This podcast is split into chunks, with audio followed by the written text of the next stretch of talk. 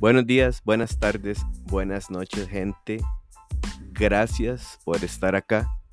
Espero que este ratito lo disfruten y que sea de gran provecho.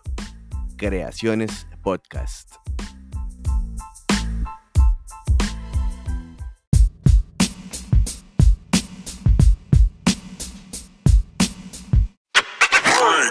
Esta es una historia que había compartido hace un tiempo en Facebook, pero quería compartirla por acá. Espero que les guste.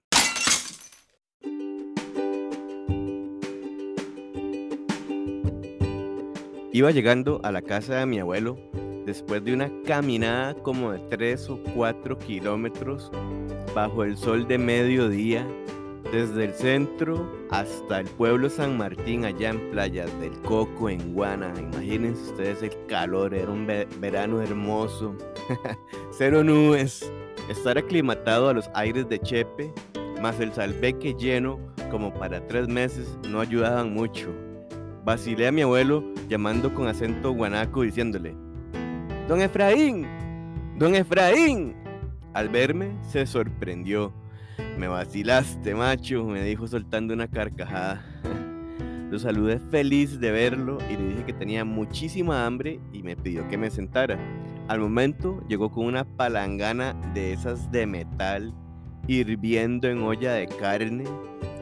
Al ver lo caliente que venía esa vara, me apresuré pidiéndole algo para tomar, como para evitar morir de calor.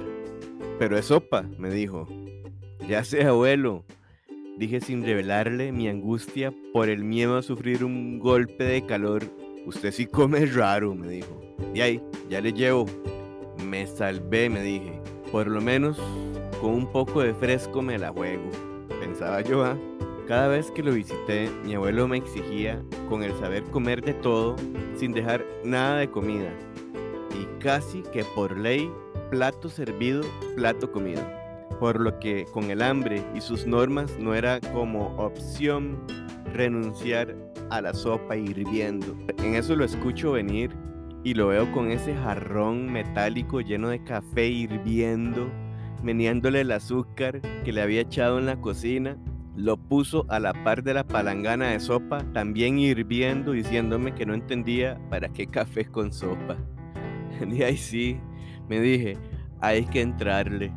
La pasé muy, muy, muy bien esas vacaciones. Creo que fueron casi un mes en una época de los noventa y tantos en que Guanacaste sufría de inundaciones, sobre todo en Sardinal, y surgieron decenas de ríos temporales que no existían antes, en los que pude nadar en pozas, brincar, hacer loco, correr. Fue tanta la libertad que me dio mi abuelo a los casi 11, 10, no creo que los 12 años, que usé la misma pantaloneta como por tres días. Me bañaba en el río y me secaba con el sol. Sin duda, recuerdos con mi abuelo que me hacen disfrutar hoy día un ratito.